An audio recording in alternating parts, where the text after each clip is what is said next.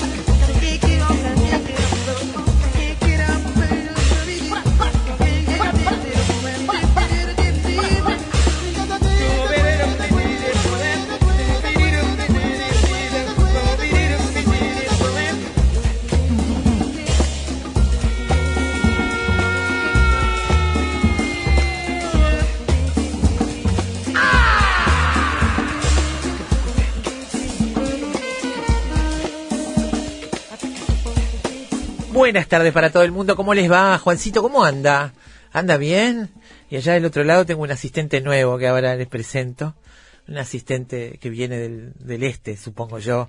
Viene de las vacaciones, con cara de relajado, de relax, de hombre jubilado, en fin, el relax de la jubilación, que es jubileo, ¿no? Digamos, es jubileo, así que mi amigo acá está haciendo honor a eso, ya, ya les comentaremos.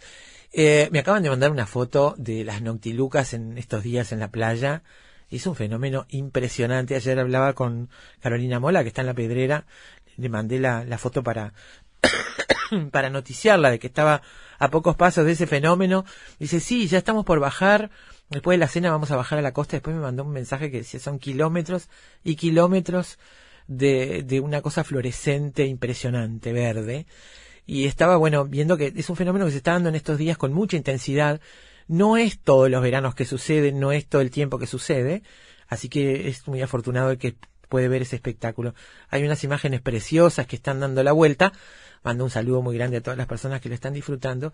Y recordaba que hace unos años, 2015, ahora me fijé, hubo un fenómeno parecido de mucha intensidad, o sea, cada tanto hay, y se ven las noctilucas y, en fin, con con una presencia como salpicada en las olas, ¿no? Este, y esto que, me recordaba Gabriela, ¿no? Uno va caminando por la arena y cuando es mucha la profusión y deja las huellas fluorescentes en la arena, tirar agua, bañarse de noche y salpicar con agua es como vivir fuegos artificiales, es un fenómeno hermoso. Hubo una, una eh, intensidad muy grande hace unos años, en 2015, y eh, hubo en aquel momento una aclaración sobre que no eran exactamente noctilucas, aquellas por lo menos, porque esa es la noctiluca scintillans, es el caso más típico, pero no es el único, y se registró una bioluminescencia a lo largo de toda la costa de Rocha en ese momento, en verano de 2015, desde La Paloma hasta Punta del Diablo, en algunos casos más intensa, y se trataba de un responsable que se llama Alexandrium fraterculus, que es el mismo responsable de tener de rojo el agua en los sitios de mayor densidad. Agua roja en el día, fosforescente en la noche, no son tóxicos y nada. Esto, y además generaba alguna picazón en los ojos. No quiero decir que sea el mismo fenómeno este, este, hoy todo el mundo habla de noctilucas y están en los portales y en las redes y en WhatsApp apareciendo las fotos, pero recordaba eso porque fue de muchísima intensidad también en aquel momento. Tengo una foto que publiqué acá en mi Facebook hermosa de la escollera y el fondo sobrenatural, parece, no sé, una Annihilation, parece una película de ciencia ficción, hermosas fotografías. Bueno, nada, eso comentar lo de las noctilucas y que están esperándonos a los que nos vamos en febrero, no creo que lleguemos, pero bueno, ahí estamos, remando. Eh, Juan Steiner, esta noche estrena Teatro de Verano con el grupo eh, Rolling, que son los que hace el coro Juan les arregló el coro, así que va a estar esta noche ahí en la, en la consola, ¿no, Juancito? Bueno, buena suerte, ¿eh? buena suerte. Están, pero oí eh, palabras muy elogiosas para el sonido de este año del Teatro de Verano. Dice que cantan muy bien, bueno, bárbaro, habrá que escucharlos. Este, dice que el sonido está impecable y que además es un arma de doble filo porque se nota todo. Así que Juan, espero que el trabajo esté bien hecho, porque esta noche es la prueba de fuego, estreno en el Teatro de Verano para, para el grupo Rolling, que eh, Juan les arregla los coros. Muy bien, Juan Steiner, ya pasamos los avisos parroquiales y ahora arrancamos con el programa de hoy cuando usted quiera. Aflojate un poco, encende la radio, no preguntes nada y disponete a escuchar durante dos horas algo realmente diferente. Déjate llevar por el efecto mariposa.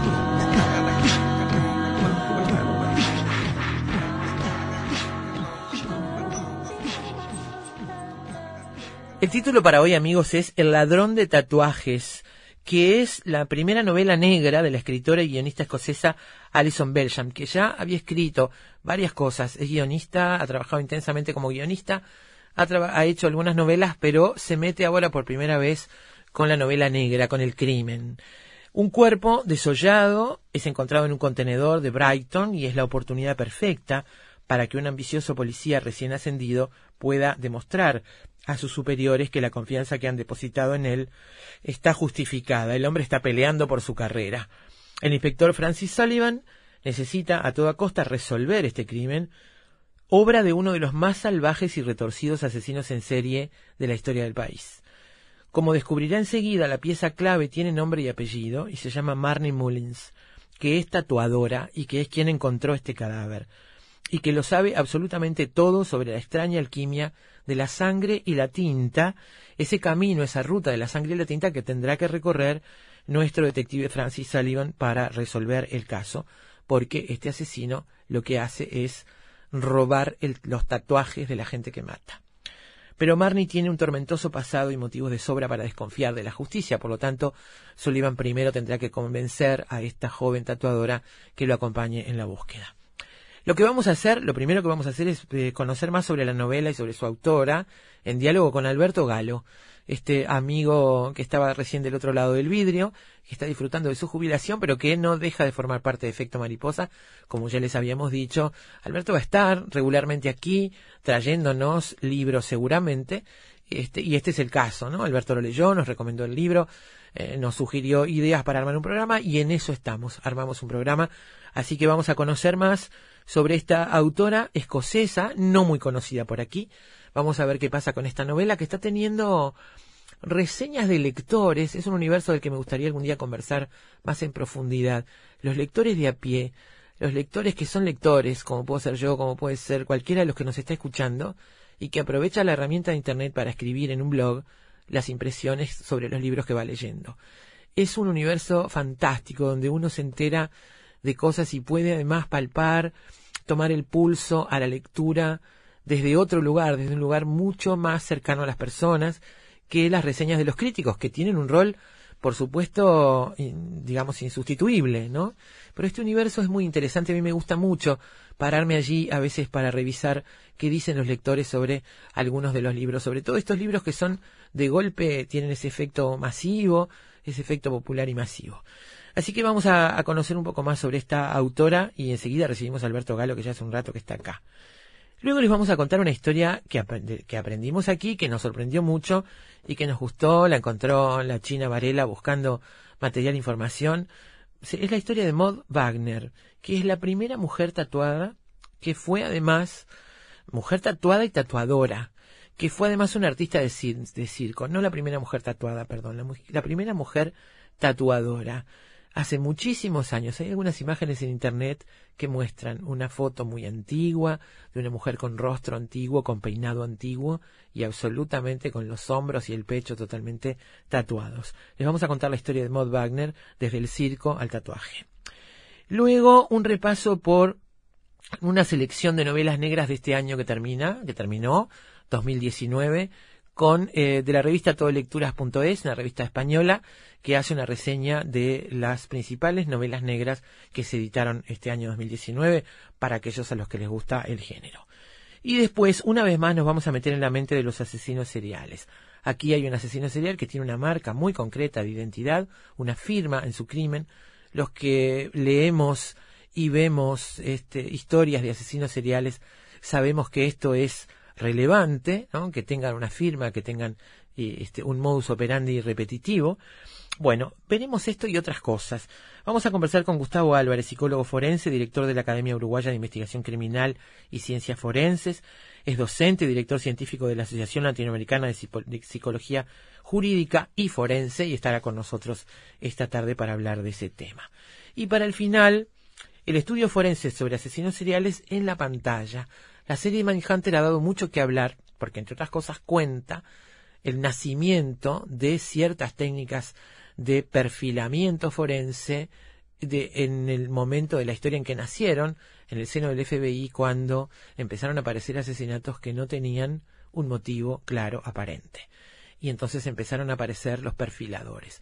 Esta serie cuenta de una manera muy intensa y muy interesante y acaba de estrenar la segunda temporada de manera no documental, pero una ficción basada en hechos reales, cómo este, este oficio, el perfilador, surgió y se desarrolló, y cuáles fueron las tensiones en ese momento para eso.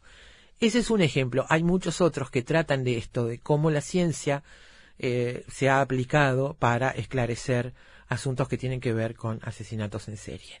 Todo eso esta tarde en un efecto mariposa especial que arranca ya con música antes de recibir a Alberto Galo en estudios.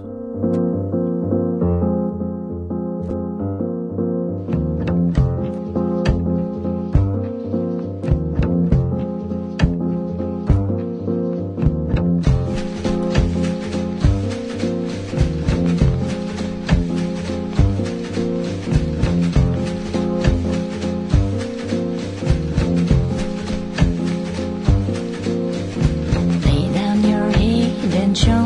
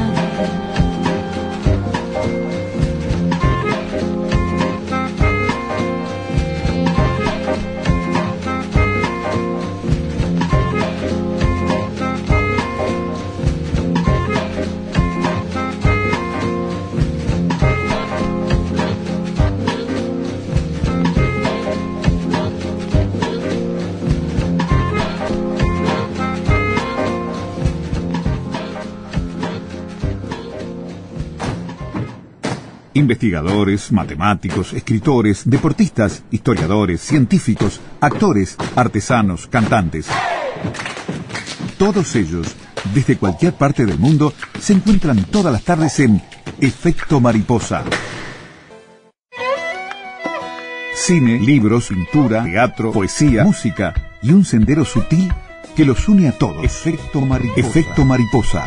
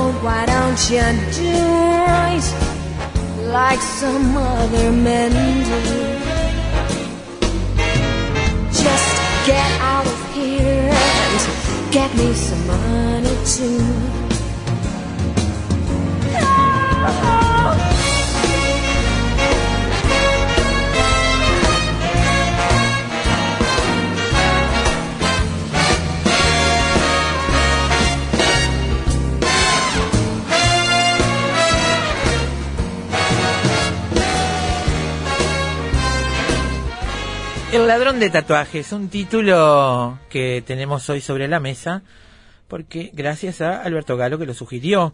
Como les habíamos dicho, eh, Alberto Galo se fue, pero no del todo, porque, bueno, sigue estando entre en el equipo de Efecto Mariposa, lo estará esporádicamente, trayendo sobre todo libros, aunque bueno, nada está dicho todavía. ¿Cómo le va, Galo? ¿Cómo estás, Daina? Muy Bueno, bien. por un placer. Muy bien, muy bien. Leyendo mucho. Leyendo mucho, me imagino. sí, Sí, la jubilación tiene eso también, ¿no? Sí, divino. Y ahora vacaciones más Y todavía, ¿no? sí, me imagino, me imagino. Porque yo sigo con las clases, entonces este, estoy como mi jubilado, jubilado a medias, digamos. Clases puedo dar. Claro, seguro. Está bien, porque ahora- eso son cosas que, Ahora estoy descansando. que a uno lo, lo mantiene. Estaba ¿Cómo andan ustedes? ¿Cómo andás?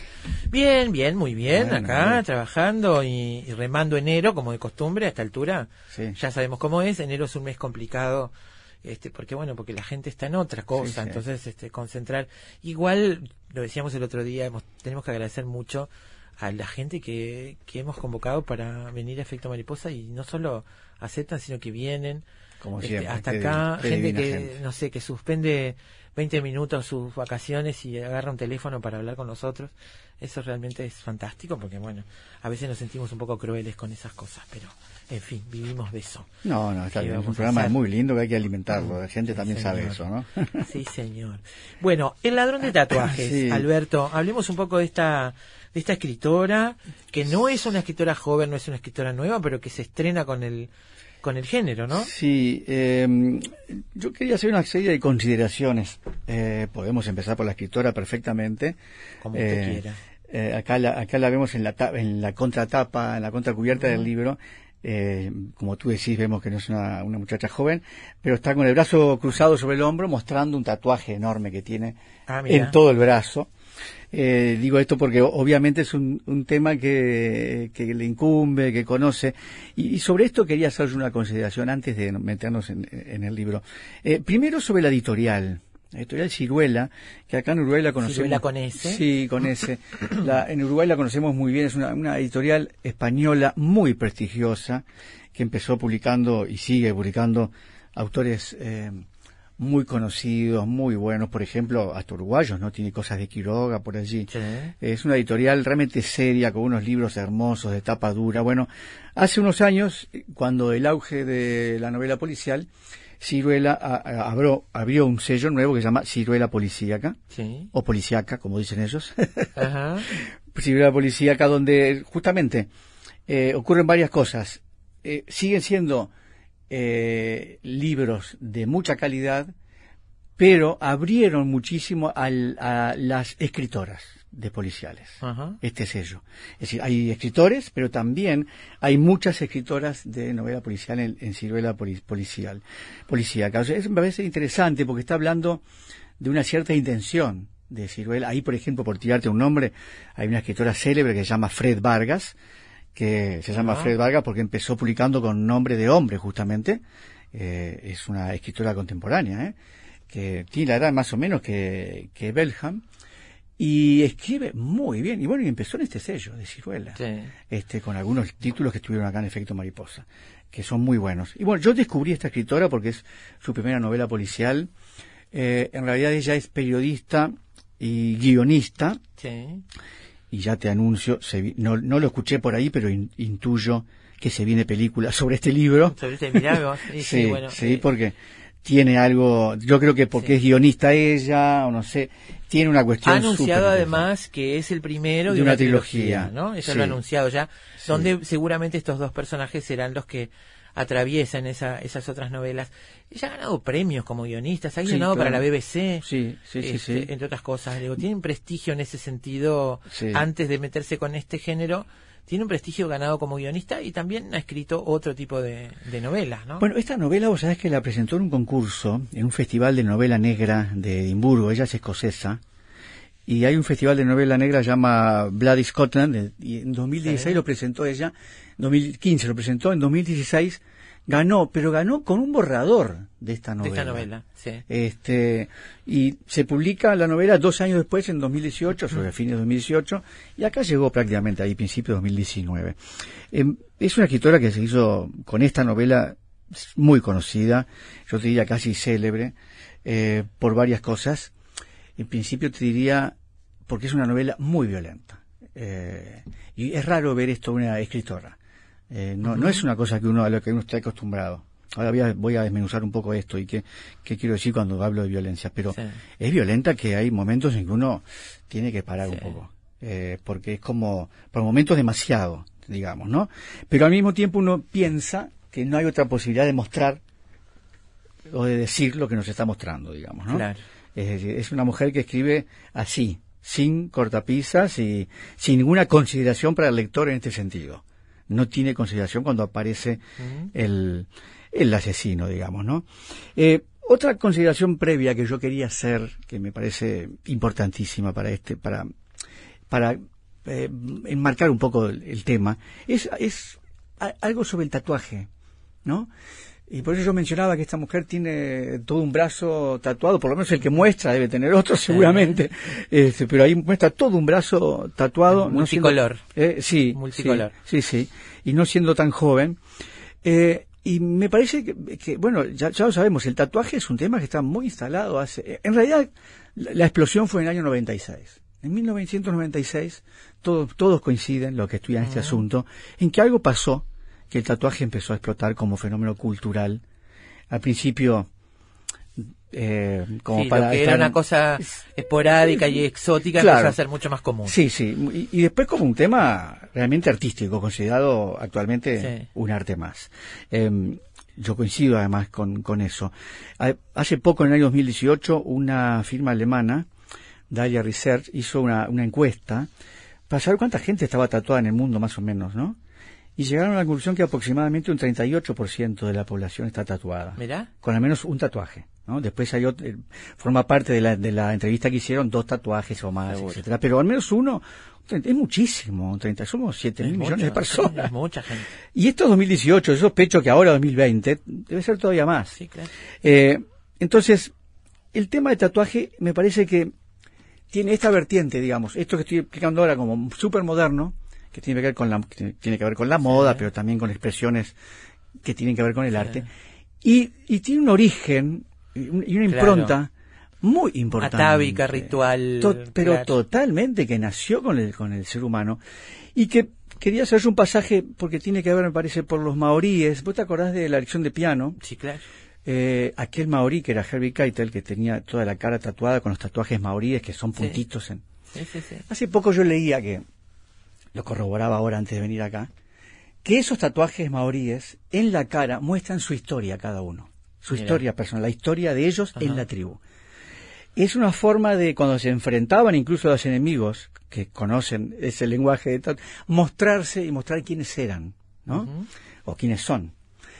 Y yo me preguntaba, ¿y no es lo mismo más o menos los tatuajes de la actualidad? No son lo mismo, porque en realidad también los, los que tenemos tatuajes elegimos ciertos diseños, ciertas cosas, Por- ciertos por alguna que razón. ti- por alguna razón, por lo tanto también forma, estamos mostrando parte de nuestra historia, digamos, ¿no? Claro. Alguna más directa, otra de repente más indirecta o más reservada, pero en realidad hablan de nosotros. Por lo tanto, y acá entro en el libro, ahora sí, Sí.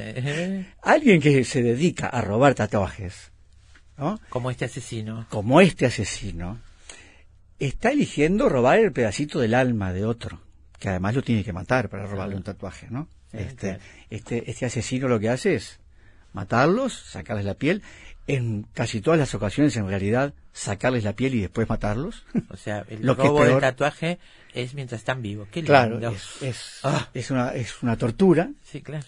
Es, eh, entonces, eh, me parece que ahí hay una intención de apoderarse de todo esto que estamos diciendo, de la Claro, historia del otro, claro. Del poder incluso del otro. Si uno- es decir, acá hay una lectura, me parece súper interesante en esta novela eh, policial. Según, Eh, según veo, ella sí. lo hace de una manera muy didáctica y que apasiona a gente que está muy por fuera del tema. Sí. Esto es lo que, por eso comentaba a los oyentes, hay una cosa que es lindísima, que es la gente que, es, que, que lee, porque le gusta leer, no es un escritor, no es un crítico literario, ni tiene una formación en literatura específica, simplemente son lectores apasionados y agarran todo y leen todo con voracidad. Y gente que publica en blogs, cada libro que lee publica sus impresiones de una manera en primera persona, subjetiva, personal. Y es un universo fantástico. A mí me gusta mucho recorrerlo porque es un termómetro de lo que la gente lee y le gusta leer a la gente. ¿no? Totalmente. Eso es lo que le Y gusta leer a la directamente gente. lo que opina, digamos. Exactamente. No tiene filtro, no tiene compromiso con claro, nada. Exactamente. Este, y entonces, en general, lo que he leído son lectoras, mujeres, que leen esta novela y que todas dicen, yo no tenía ni idea, los tatuajes no me interesan, no tengo uno ni lo voy a tener, pero me encantó como esta, acá dice una, personalmente no soy muy aficionada a ellos y es bastante improbable que alguna vez alguno marque mi cuerpo, pero he de reconocer que me ha parecido muy interesante todo lo que rodea ese mundo, el saber que dependiendo del tipo de tinta, de dibujo, simplemente por el trazo es posible saber quién ha realizado un trabajo u otro. Dice, aprendemos esto y aprendemos sobre los símbolos, sobre lo que significan los tatuajes, que me parece un valor que lectores comunes encuentran en la novela. Eso es eh, realmente brillante en esta novela. Eh, nos mete en el mundo a través de, vos la mencionabas, Marnie Mullins. Yo creo, ella no lo ha dicho, por lo menos hasta lo que yo he leído sobre esta autora, no escuché que lo haya dicho, pero claramente me parece que está inspirada en Lisbeth Salander. En Mal, yo te voy a preguntar si no tiene algo de Mankel, ¿no? sí, sí. No, de, de, de Stieg Larsson. De Stieg Larsson, De perdón. Larsson y la saga Millennium, que son Seguro. esos tres, donde... La eh, chica del dragón tatuado. la- claro, la chica del dragón tatuado. Lisbeth Salander es un personaje inolvidable para la literatura, Sí. eh, por, por, porque es un personaje femenino muy poderoso, es muy fuerte y muy antisistema. Y todavía va a seguir siendo influencia en el futuro. Imagínate. Ya lo es y va a seguir siendo Imagínate. Entonces yo creo que eh, justamente este personaje de esta novela, del ladrón de tatuajes, Marnie Mullins, que es la tatuadora, que descubre, como tú contabas hace un ratito, descubre el primer cuerpo en un contenedor y ve que le falta un tatuaje y empieza a descubrir, de una u otra manera, qué tatuaje le falta y hasta- incluso hasta a quién se parece de los autores que ella conoce. Ajá. Porque conoce ella muy bien el mundillo este. De hecho, cuando encuentra este, este cadáver en un contenedor, están en un festival de tatuajes, de esas, con- de esas congresos, que- convención, sí. convención, no me salía la palabra, que hacen de, de tatuadores de todo el mundo, y, y se conocen todos, ¿no? Bueno, justo lo descubre ella, que me parece claramente inspirada en Lisbeth Salander, es ese tipo de personaje femenino muy fuerte que además tiene problemas con la justicia, como Lisbeth Salander, ella también Tiene lo su tuvo. propio pasado su propio pasado pesa. oscuro, claro. No sabemos muy bien de qué se trata y no lo voy a decir acá. Eh, pero que, que se lleva muy mal con la policía y no quiere colaborar y no quiere, en principio, ¿no? Entonces acá lo que quería mencionar es la estructura de esta novela. Primero, a ver, es una novela muy atractiva por, por todo esto que estábamos diciendo. Que no importa si te gustan los tatuajes o no, es comprender un mundo y una historia que tiene que ver con la historia del hombre. Siempre nos hemos tatuado. Entonces, ¿qué pasa hoy en la actualidad cuando alguien decide robar tatuajes de otros, ¿no? Claro. Me parece que hay una lectura casi metafórica ahí que es que es súper linda. Entonces es muy atractivo por esto, está muy bien escrito. Eh, voy a subrayar algo ahora enseguida, que no pone en duda lo que digo, pero quiero subrayarlo en un minuto. Es un libro muy violento. Yo, si me dicen algo a priori, yo no sé si leo un libro así, pero tiene momentos violentos, digamos. No es todo violento. Y es violento cuando tiene que ser violento. Sí. Es decir, cuando narra en primera persona el asesino. Pongamos asesino así, sin género. No sabemos. Sí. No sabemos quién es. Sí. No sabemos qué género tiene, no sabemos nada de este asesino. La, El- la- el- la escritora intercala entonces ahí- voces ahí- ahí está. diferentes, ¿no? Ahí está. Sí. Lo que hace la escritora es narrar en tercera persona toda la novela, salvo cuando cada tanto, cada varios capítulos, aparece en cursiva, lo cual diferencia este texto del otro, Ajá. la narración en primera persona del asesino, del ladrón de tatuajes. O sea, está en cursiva en el libro. diciendo por qué lo hace, cómo lo hace, qué quiere, Sí. qué busca, y dando detalles muy violentos. Estas partes que son cada tanto y están, a ver, muy bien distribuidas para no asfixiar al lector, ¿no? Esa es una zona muy violenta del libro. Y me parece que hay que avisarlo, porque ahí eh, la escritora eh, no tiene, como decía hoy, no tiene consideración con el lector porque ella quiere mostrar y ponerse en la cabeza de esta de este personaje que está robando tatuajes y, y explicar por qué lo hace. Y por qué siente placer en hacer con en hacer esto. Y por qué siente placer en, en sacarle tatuaje a alguien que está todavía vivo. Claro. por lo tanto son momentos violentos. Eh, pero que no están de más. Lo que quiero decir es no es violencia gra- gratuita no es una violencia que es necesaria para un libro de esta de Claro. esta categoría. Te iba a decir que no encontré, no revisé todo el universo del que te hablo, ¿no? No encontré referencias a la violencia eh, en, en estas críticas. no Todas por- críticas favorables. Sí. No veo que nadie ponga reparos en eso. Sí, Estoy sí. hablando de ese tipo, ese perfil de lectores, te digo, ¿eh? yo no, no, no- que, que Este- quede claro que no lo estoy poniendo como un reparo, sino Como como, un demérito, sí, ah, sí, sí, sino que estoy diciendo es necesario para este libro que aparezca en estos momentos, pero sí tengo que aclarar que son momentos violentos, de verdad, viol- son momentos sangrientos. De descripción de una Sí, cosa. acá no hay no hay metáforas, acá eh, es claramente lo que está haciendo el asesino, lo hace y punto. Ah. Y esa frialdad a mí me parece necesaria Sí. para mostrar un asesino. Sí. No hay, no lo está mostrando alguien. Estaba pensando, ¿se vendrá película o se vendrá una serie? Ah, bueno, no, seguramente venga una serie, tenés razón. ¿No? Sí, sí, Porque sí. digo, da para serie, sí, ¿no? sí, da para serie totalmente. Con esas cartas, cada una un tatuaje cartas. por cada capítulo, ¿no? Imagínate, una Un carta por cada capítulo, Claro, pero, claro. por favor. vamos a guionarlo, vamos a guionar. Se. La vendemos a Netflix. No, cuando pensamos esto ya hace rato No. está, está negociado hace rato. La esto. novela de 2015, imagínate cuántos nenes hay en ese trompo. Entonces, ahí tenemos una narración en primera persona intercalada cada tanto, que es la voz del asesino, directamente. Y otra narración en tercera persona, que es lo que quería aclarar, donde cada capítulo tiene un título de la persona a la que se refiere. Como- no está en primera persona. No está en primera persona, ¿eh? pero un capítulo, ahí está, un capítulo dice Marnie Mullins y el- la, escri- la- la narradora cuenta en tercera persona sobre Marnie Mullins en este mundo y lo que está pasando. Es un narrador en tercera persona, pero es omnisciente, o sea, omnisciente incluso dentro del propio personaje que está contando. Por supuesto, lo cuenta. Sabe cómo se siente el Totalmente, personaje. y cuenta con esa sabe distancia, lo que le sabe pasa, todo. Exacto. Entonces, Marnie Mullins aparece cada varios capítulos, repetido su nombre, cada, cada varios capítulos, y aparece el de Francis Sullivan, que tú lo mencionabas hoy, que es un joven inspector de policía de Sussex, en Inglaterra, porque hay otro en, en Estados Unidos, eh, que está ahí como al sur, abajo de Londres, que tiene 29 años, acaba de ser elegido como inspector de policía, y a su vez da su versión cada tantos capítulos con su nombre. No es su versión en realidad, porque, insi- insisto, Sí. es la narradora, que, el narrador Ah. que cuenta en tercera persona sobre este, este, este inspector.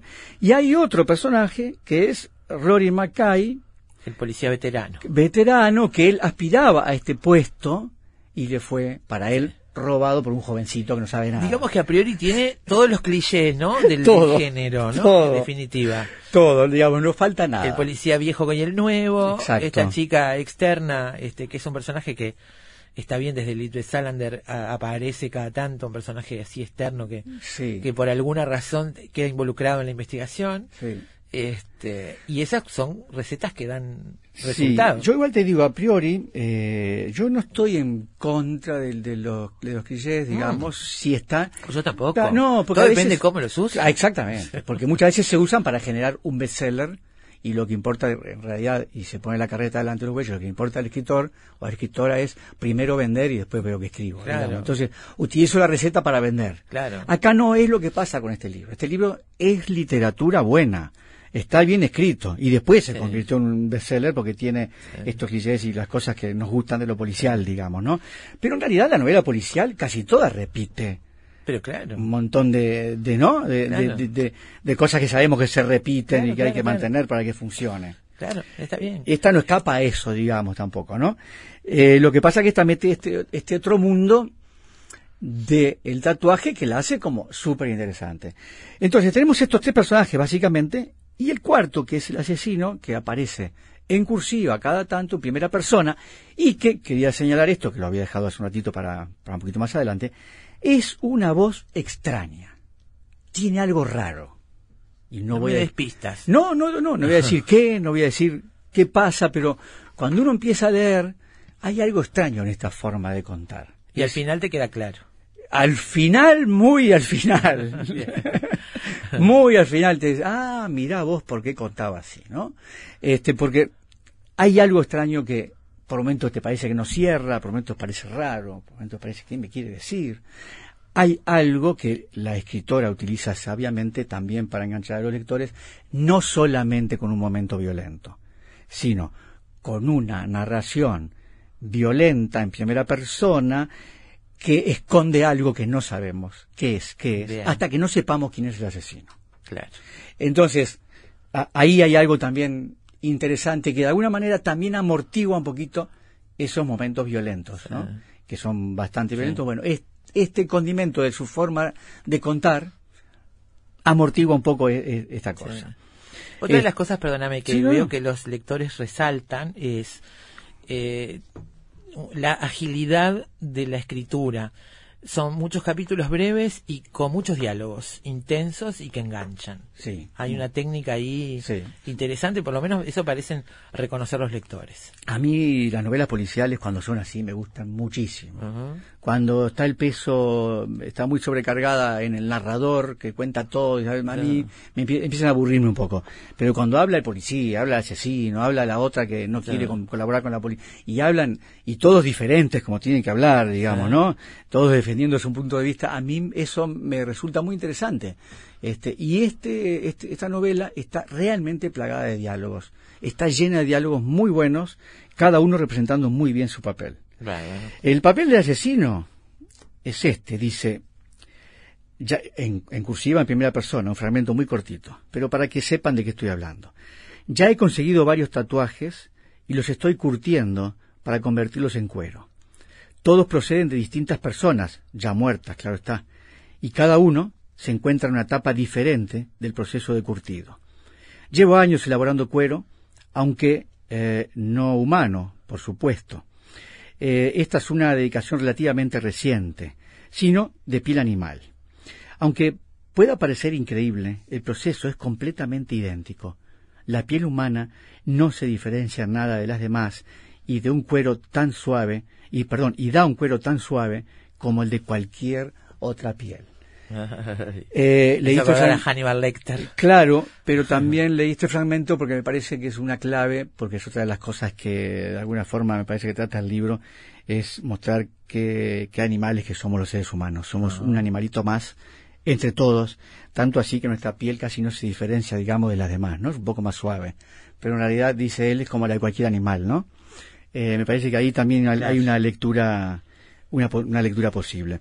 Bueno, el final es sorprendente, no voy a hablar de él, eh, pero obviamente la novela te va preparando eh, sutilmente, con mucha delicadeza, con claves que notás y otras que no las notás tan claramente, te va preparando para un final que realmente es sorprendente y que cierra muy bien con lo que está planteando el ladrón de tatuajes. Yo recomiendo esta novela, está acá en Montevideo, se consigue fácilmente y ahí van a descubrir además, como decía al principio, esta colección la Policíaca, que en realidad yo te diría, no hay malos títulos en esta serie. ¿eh? Sí. Yo he leído ya varios y son todos muy, muy, muy buenos. O sea, Ciruela hace una selección muy precisa de todo esto. Dice mensaje acá, qué efecto especial. En Tuning está la imagen de, Al- de Alberto junto al equipo y ahora escuchando su gran voz. Saludo, que no sé quién es porque no Un firma. abrazo grande, un Este, abrazo grande, pero es un- gracias. un, oyente que participa bastante. A ver si tengo el nombre acá. No, no lo tengo. Gran abrazo, eh, le mando un Este- saludo a todos. Los extraño, la verdad, no voy a decir que no. Y claro, cuando vengo acá me, me viene esta cosa medio nostálgica. Pero No, me gusta bien. también estar así del lado de los libros. Pero y, claro. y este- dentro de poco estás de nuevo, así que tranquilo, vamos a estar Sí, con sí, frecuencia acá. El libro, como decía, se consigue acá. Sí, sí. Recordemos, El ladrón de tatuajes.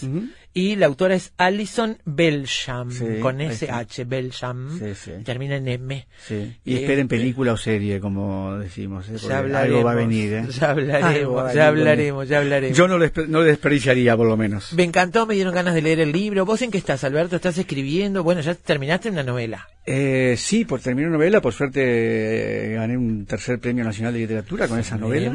Y entonces este se va a publicar ahora este año. No sé cuándo, les avisaré. Bien. Se va a presentar en la Feria del Libro, pero la publicaremos un poco antes. Bien. Las mantengo en contacto. Por supuesto. ¿Y estás empezando a pensar en otro Sí, trabajo? Sí, ya estoy, ya estoy trabajando en dos. Ahora tengo más tiempo, Daina. ¿En dos a Sí, la vez? Ahora Muy tengo más bien. tiempo, ahora tengo más tiempo. Bueno, vaya a escribir entonces. Gente querida, un beso grande, abrazo grande para todos. Chao, Alberto, muchas grande. gracias. Gracias a vos.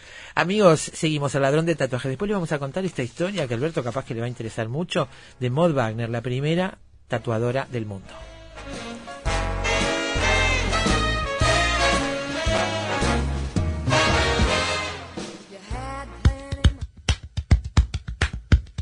Siempre sabremos cómo empieza, pero nunca cómo termina. Sorprendete con nosotros. Efecto mariposa.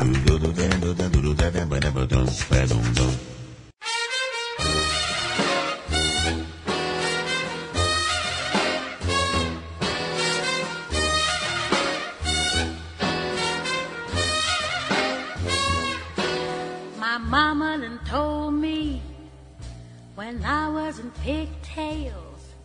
My mama told me, a man's gonna sweet talk and give you the big eye. But when that sweet talking's done, a man is a two-face,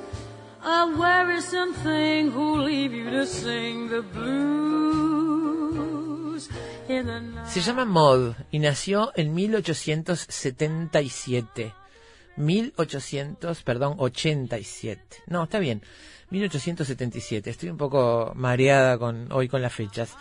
Nació en 1877. Fue la primera artista del tatuaje en los Estados Unidos. O eso dicen quienes ahora arman podio con los nombres de Angelique Houtamp, Katia Krasnova, Lina Stigson, Sarah Fable, Megan Massacre y Van Gogh y el orden siempre varía. Cada vez son más las tatuadoras estrella con lista de espera en cualquier lugar del mundo, junto a los de las precursoras Nora Hildebrandt, Artoria Gibbons, Irene Woodward y Mildred Halt. Esto dice una nota de Marisa Avigliano sobre esta mujer que revolucionó el arte del tatuaje, que jamás quiso, por ejemplo, que su hija estuviera tatuada, pero le legó el oficio que la hizo famosa.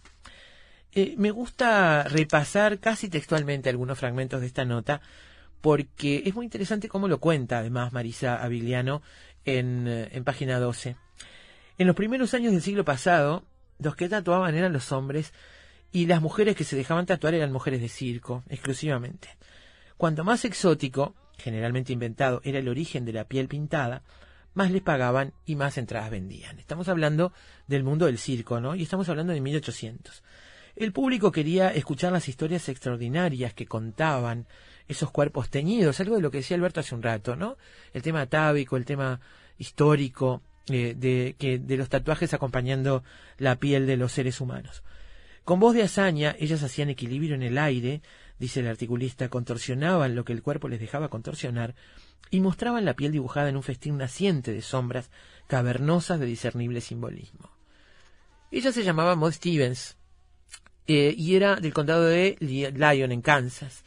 Resulta que era una trapecista que vivía en un carromato y en una feria de St. Louis conoció a Gus Wagner, un marinero, un tatuador tatuado, dice el articulista, según contaba, que según contaba había aprendido el arte del tatuaje a mano en Java y en Borneo.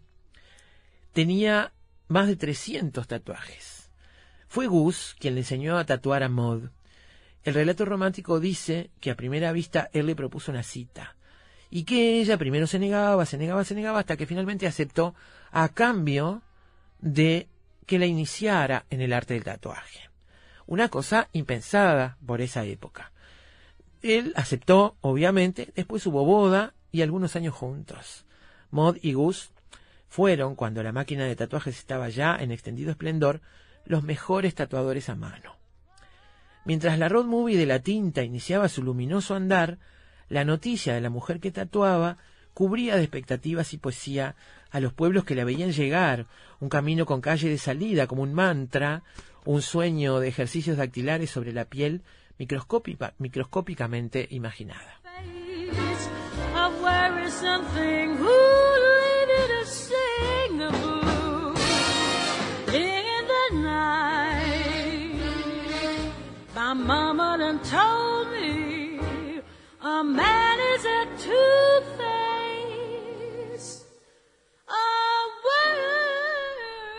Bueno, la historia era bastante exótica y esta vez no era un invento. Mientras la novedad colorida nutría de codicia cárnica la piel lisa de los recién enterados, dice Marisa Aviñano, Maud cubría la suya con caballos, árboles, leones, monos, serpientes y mariposas. Sonata zoológica y selvática. En el brazo izquierdo estaba escrito su nombre, Maud. Maud Stevens. La alumna del marinero ya era una maestra, una artista en la técnica del hand poke a stick and poke, una experta con el palito entintado, una tatuadora profesional que vivía recorriendo ciudades, ferias y teatros, mostrando sus tatuajes y tatuando a los que se animaban. Tuvo una hija, Loreta, una hija sin tatuajes porque Maud no quiso cuando era una niña o porque Gus murió temprano y Lobeta dijo que si su padre no podía tatuarla nadie lo iba a hacer. La respuesta, eh, ¿por qué no es tan caprichosa como el silencio que anticipaba la declaración de quien no se tatuó, pero tatuó a otros desde que aprendió a hacerlo cuando tenía nueve años? Siguiendo este legado, Lobeta, que murió en 1983, que tatuaba a palo y empuje, eligió el cuerpo de Don Ed Hardy como lienzo de despedida. Eh, La colección de los diseños de Mod no sobrevivió, los que hacía Gus sí, ninguna sorpresa, dice Marisa Aviliano. Ahora, además del primer lugar en el podio, a ella la vemos mostrando la inhóspita frondosidad de sus hombros, clavículas y brazos, en remeras que le rinden culto en olas de moda. La piel de Mod es un legado de emancipación, sus dedos curiosos, yema de la conquista. Me gustó mucho cómo está escrito este artículo que lo que hace es contar esta historia, ¿no? De esta primera tatuadora conocida del mundo, este, que nació, como les decíamos, en 1877 en Kansas, que empezó trabajando para un circo como trapecista, acróbata y contorsionista, y que en 1904 conoció a este hombre que ya era conocido como uno de los hombres más tatuados de América. Esa historia de amor que contábamos dio lugar a una pareja de muchos años. La técnica que Gus le enseñó a Maud era bastante rudimentaria y tradicional. Al fin y al cabo estamos hablando de principios de siglo, lo que se conoce como hand poked. Para hacer tatuajes de este estilo solo se necesita una aguja, tinta y mucha paciencia. El dibujo se hace punto por punto, hundiendo la aguja mojada en tinta en la piel. Es una de las técnicas más antiguas para tatuar, utilizada por las tribus ancestrales en todo el mundo. Eh, Gus pronto recubrió el cuerpo de su esposa con todo tipo de tatuajes, de manera que ver a la mujer más tatuada del mundo se convirtió en una atracción extra para el espectáculo.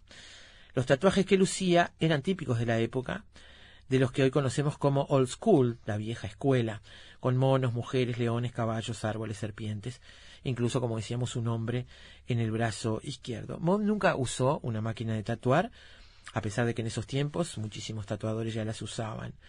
Empezó a tatuar a sus compañeros de circo e incluso a voluntarios del público que asistían a su espectáculo. Tiempo después, ambos dejaron el circo, pero siguieron explotando su negocio de tatuajes por casas de vodevil, en las que se presentaban espectáculos de variedades muy populares en aquella época, y ferias de condado. Se dice que fueron los responsables de la aparición de los primeros tatuajes en el interior de los Estados Unidos desde la costa, donde se había empezado a practicar ese arte. Eh, a medida que creció su hija, ella demostró tener talento, como sus padres, y terminó abriéndose camino en un mundo de varones y haciéndose un nombre como tatuadora por derecho propio. Una de las distinciones más peculiares de la hija de Maud fue, como decíamos, que nunca se tatuó. Su madre insistió en que su padre no la tatuara jamás, y cuando él murió, ella decidió que nunca se dejaría tatuar por nadie. Madre e hija siguieron tatuando hasta el día de su muerte. Maud en 1960 y Lobeta en 1983. Y como decíamos, el último trabajo de Lobeta es una rosa que tatuó al famoso tatuador Ed Hardy poco antes de morir. Los tatuajes siempre han sido un ejemplo de empoderamiento, no solo para las mujeres, que le grita al mundo este es mi cuerpo y lo que haga con él es cosa mía y de nadie más. Aunque posiblemente no fueron las primeras mujeres tatuadas, la historia de Maud y de Lobeta es un ejemplo de fuerza y valor en un mundo y tiempos difíciles. Imagínense ustedes haber conocido en 1983 a una anciana señora que había sido tatuadora durante toda su vida. Este, es este, habla de, de, de, una determinación importante. Una historia interesante, la fotografía, busquen Maud Wagner, la van a encontrar en internet, esta fotografía con una, una gargantilla de tres, cuatro hileras de perlas, una rosa en el pelo eh, y eh, un corsé también con una rosa y el resto del cuerpo desnudo, hombros, brazos, codos, clavículas y el pecho, este, absolutamente todos tatuados. La primera mujer conocida como tatuadora en el mundo. Después de la pausa, amigos, vamos con algo de música para repasar algunas novelas negras del año 2019.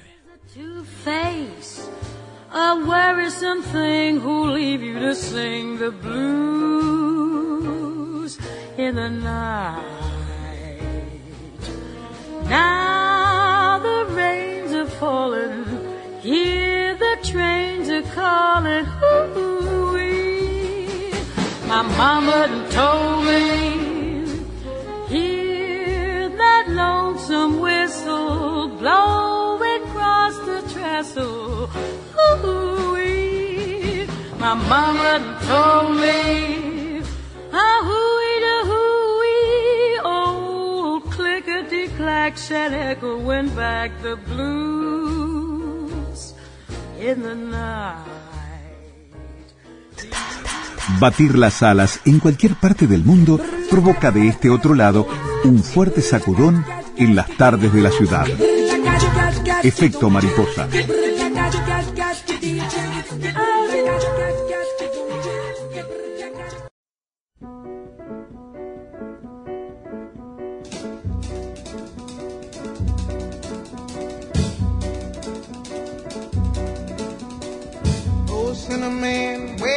Gonna run to?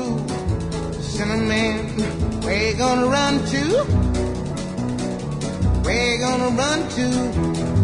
All on that day, will I run to the rock? Please hide me and run to the rock. Please hide me and run to the rock. Please hide me, Lord, all on that day. But the rock cried out, I can't hide you, the rock cried out. I can't hide you, the rock cried out. I ain't gonna hide you down all on that day. I said, Rock, what's the matter with you, Rock? Don't you see I need you, Rock? Lord, Lord, Lord, all on that day. So I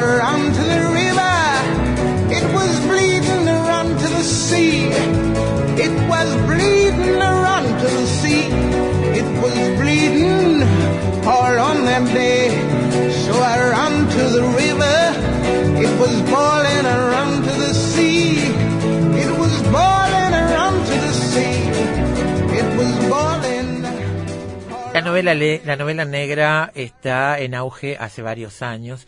2019 no fue la excepción. Y el sitio web todoliteratura.es publica una lista de selección de novelas negras del año 2019. Algunas de ellas han pasado por acá, hay autores que conocemos y otros que no, y está bueno repasarlo porque sabemos que entre nuestros oyentes hay muchos este, gustadores de este género. Empecemos con La Frontera de Don Winslow. La novela es la última entrega de la trilogía El Cártel, una historia de venganza, asesinato y corrupción, el autor estadounidense describe un mundo en descomposición, donde los malvados campan a sus anchas, donde la justicia siempre trabaja en desventaja y mal. Con lenguaje rudo y áspero, cuenta cómo viven estos personajes que han hecho del mundo de la droga su vida, donde la corrupción se hace con todos los resortes de una sociedad que vive atemorizada por el poder que manejan.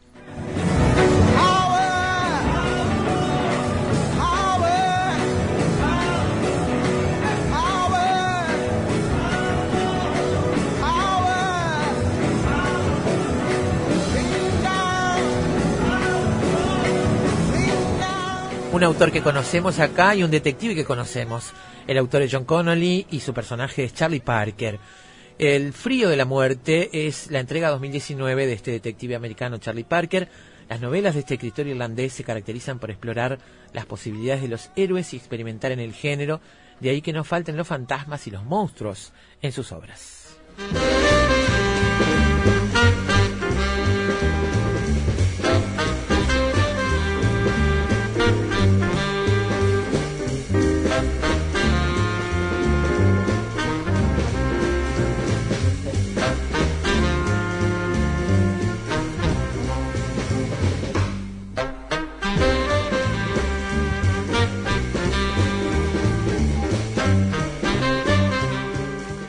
Es uno que me interesa mucho. Es un libro que se llama Músicas Negras y es de Ernesto Malo. El libro recoge una originalísima selección de 11 relatos negros que ha realizado el escritor argentino Ernesto Malo, es, es, es, el seleccionador de estos relatos, y allí se encuentran el propio Malo, Connolly y otros brillantes escritores españoles y no españoles.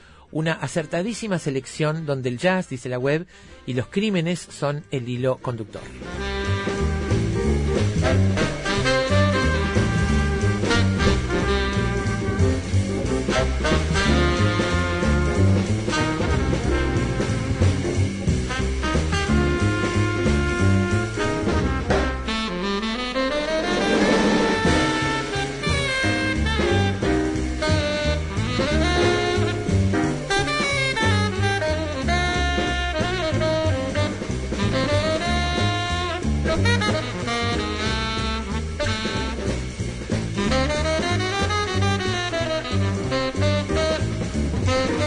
Otro nombre femenino en la lista de la novela negra de este año es el de Susana Rodríguez Lezaun, es una escritora navarra y el, el, título del libro de este año es Una bala con mi nombre, un libro con capítulos cortos e impactantes que tienen una agilidad arrolladora, según todo lecturas.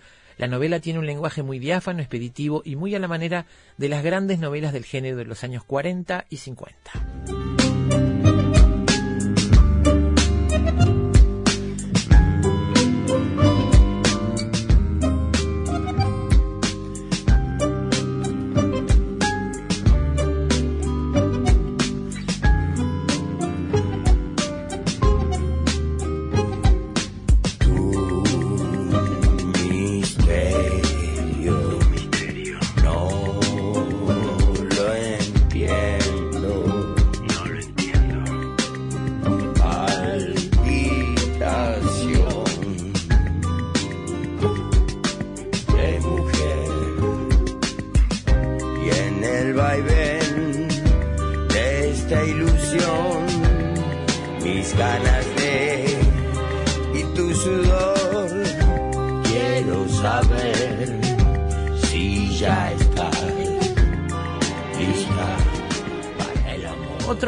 Figura en esta lista es el de Domingo Villar.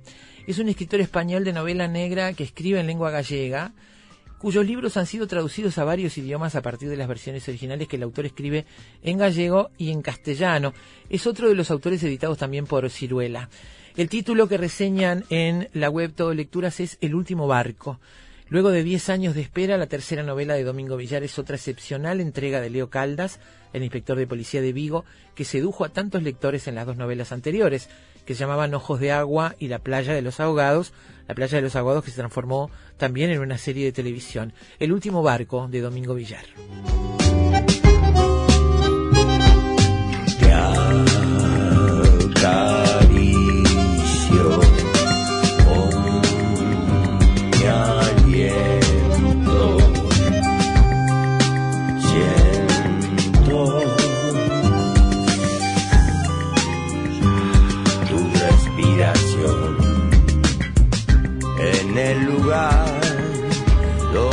La.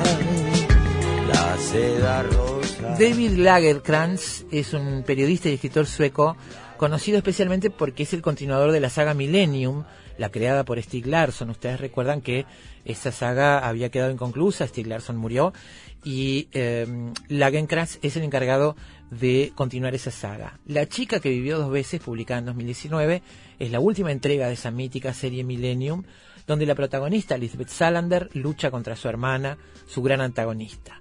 La última aventura de la aclamada continuación de la serie Millennium de Stieg Larsson es una potente novela que entreteje escándalos políticos y enigmas en las más altas esferas del poder.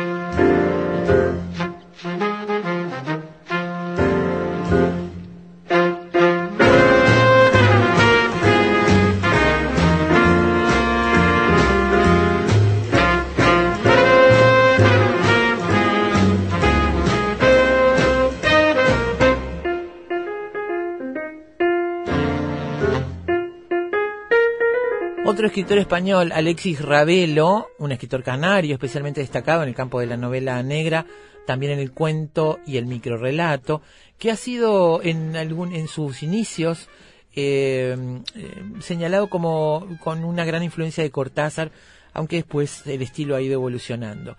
El libro de 2019 de Alexis Ravelo es La ceguera del cangrejo, una impactante novela del escritor español donde su protagonista, un auténtico perdedor, se enfrenta a una serie de misterios para dar con los asesinos de su novia. La novela se desarrolla en Lanzarote y tiene al artista César Manrique como hilo conductor de la trama.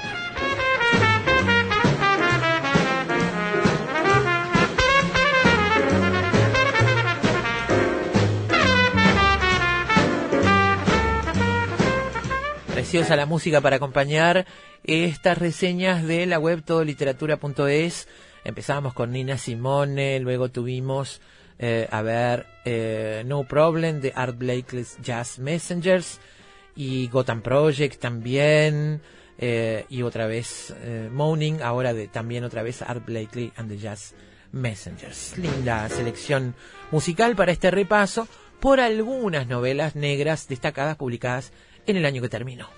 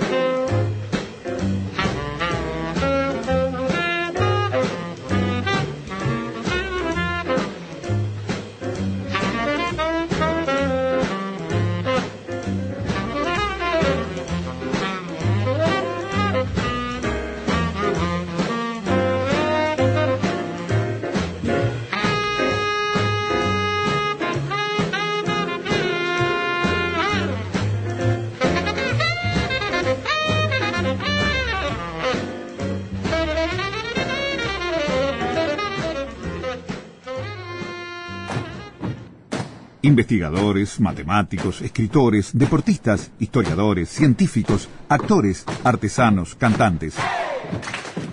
Todos ellos, desde cualquier parte del mundo, se encuentran todas las tardes en Efecto Mariposa. Cine, libros, pintura, teatro, poesía, música y un sendero sutil que los une a todos. Efecto Mariposa. Efecto Mariposa.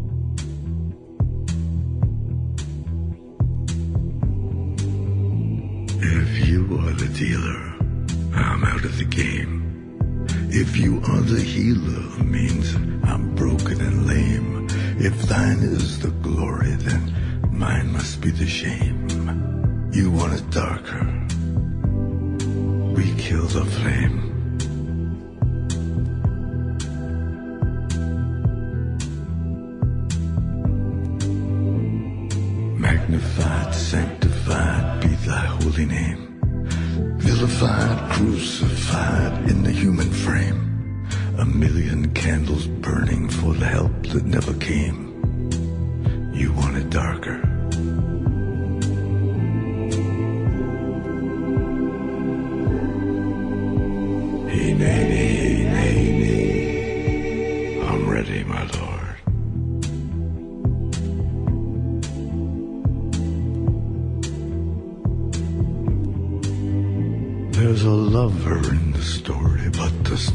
Still the same. There's a lullaby for suffering and a paradox to blame.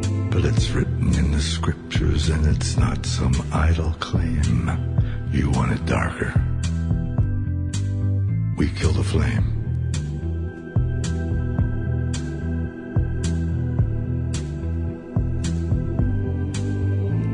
They're lining up the prisoners and the guards are taking aim. I struggled with some demons, they were middle class and tame. I didn't know I had permission to murder and to maim. You want it darker.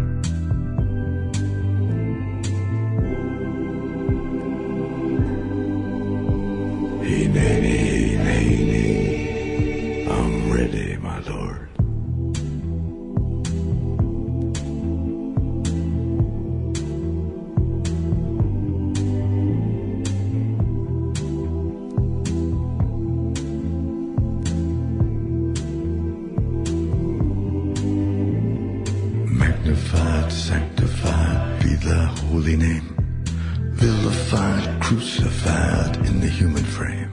Bueno, hoy el título es El ladrón de tatuajes, esta novela de la que hablaba Alberto Galo, que tiene que ver con un asesino serial de la ficción, que lo que hace es robar los tatuajes de sus víctimas, con algún sentido que finalmente la historia develará.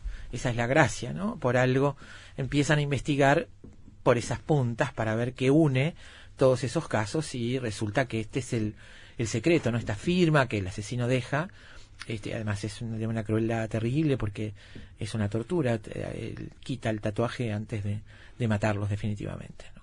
Entonces, bueno, queríamos volver a enfocarnos en este tema que de alguna manera sigue manteniendo el interés de muchísima gente, sigue alimentando el interés de mucha gente, la ficción sobre estos temas, la novela negra, los asesinos en serie específicamente, lo que esto ha dado a las producciones televisivas, ni que hablar, al cine. Yo recuerdo especialmente una de las primeras películas que recuerdo que me impactaron sobre este tema en el cine, estoy hablando de Seven, Pecados Capitales, este que me impactó la forma de narrar, porque en principio me, a mi paladar, para mi paladar, a pesar de que obviamente el morbo funciona y es interesante, lo que me gusta es la posibilidad de deducir cosas a partir de señales, la posibilidad de seguir una pista, de deducir cuestiones y de investigar. Entonces el asesino en serie da para eso mucho, ¿no? En la ficción y en algunas cosas que hemos conocido últimamente que están, como decíamos al comienzo, basadas en la realidad, es decir, cómo nace la ciencia de los perfiladores, cómo eh, se empieza a investigar estos temas, cuando empiezan a aparecer asesinatos cuyo motivo no es aparente, no está claro de manera aparente. O sea, cuando el asesinato deja de ser un asesinato claramente con un motivo claro entre personas que se conocen y por alguna razón muy clara. Acá aparecen, empiezan a aparecer otros casos en una época, en una historia, en una época de la historia del crimen, y entonces hay quienes empiezan a investigar por qué suceden estas cosas. Y aparecen allí el, el desarrollo de distintas ciencias aplicadas a estos estudios. Nosotros vamos a conversar sobre todos estos temas con alguien que ya ha estado aquí en Efecto Mariposa y que es Gustavo Álvarez, que es psicólogo forense, director de la Academia Uruguaya de Investigación Criminal y Ciencias Forenses, también es docente y director científico de la Asociación Latinoamericana de Psicología Jurídica y Forense y está en actividad como este, especialista en estos temas, digo, aquí en nuestro país. No hace falta irse muy lejos a las series este, para ver el trabajo de los médicos en este sentido. ¿Cómo está? Bienvenido.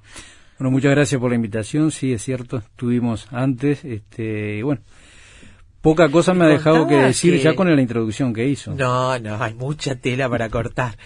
Eh, me contaba que en su, su intervención anterior aquí fue utilizada una grabación para chequear en alguna instancia judicial. Es cierto, algo este que más allá de lo anecdótico no deja de ser preocupante. Y explico por qué. Había estado hablando acá sobre abuso infantil. Sobre abuso sexual infantil, es cierto, y en una audiencia que tuve para defender una pericia que había realizado Fiscalía, obviamente que asesorada por los técnicos de- del Estado, este, se tomaron el, el- el trabajo de ir a, a buscar archivos míos a ver si eventualmente yo estaba siendo coherente con lo que decía y cómo defendía mi pericia con el programa de, en el que yo había participado. Así que efecto mariposa estuvo en los tribunales de alguna Estuvo en los manera. tribunales este, y realmente este, hasta ¿Salió el bien parado? salimos muy bien parados.